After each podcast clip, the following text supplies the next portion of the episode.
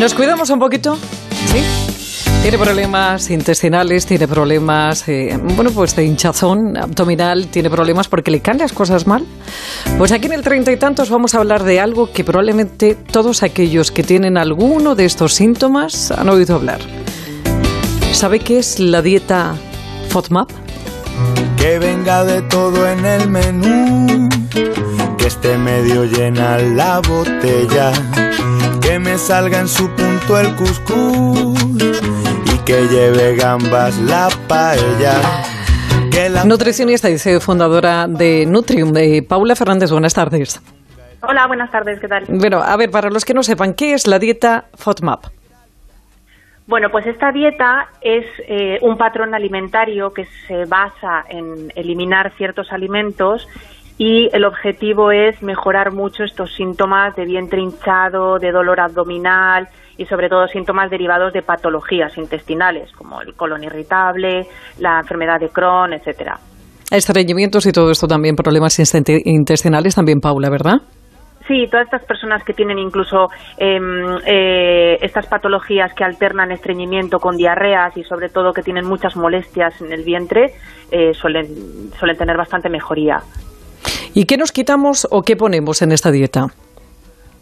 Pues mira, esta es una dieta bastante restrictiva. De hecho, la palabra FODMAP viene de las siglas de todas esas sustancias que tenemos que eliminar que son oligosacáridos, disacáridos, monosacáridos, polioles, son todo hidratos de carbono fermentables.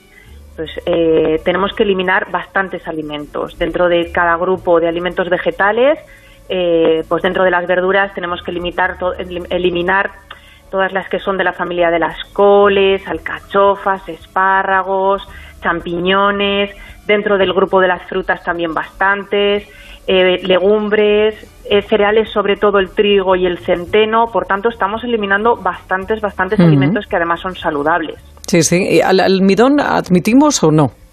Almidón de momento no admitimos. Digo de momento porque luego hay que ir introduciendo cosas gradualmente, pero pero tenemos que quitar incluso eso, los cereales tipo pastas, arroces y demás, hay que tener cuidado. Sobre todo pasta y pan. Entiendo, Paula, que los azúcares eh, hay que mirarlos eh, con recelo y, y cuando hablamos de azúcares hablamos también de la fructosa y la glucosa.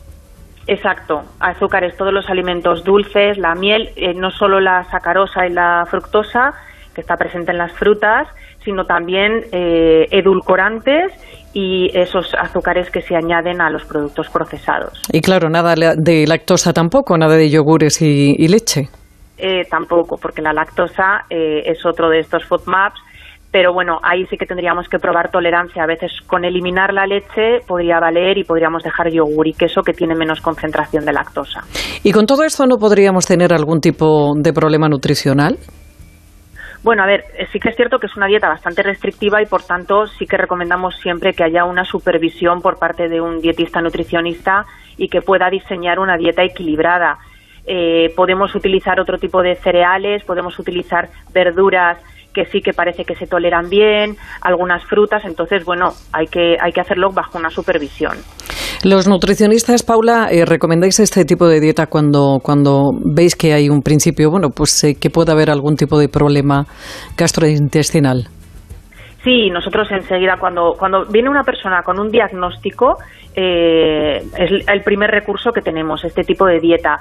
Aunque también es cierto que hay muchos pacientes que no tienen un diagnóstico claro, que se van moviendo de un digestivo a otro, que no saben exactamente lo que les pasa y también encontramos mejoría con este tipo de dieta. Una persona que siente que cuando consume ciertos alimentos se le hincha el vientre, tiene dolor abdominal, distensión, bueno, pues eh, es ir probando la tolerancia.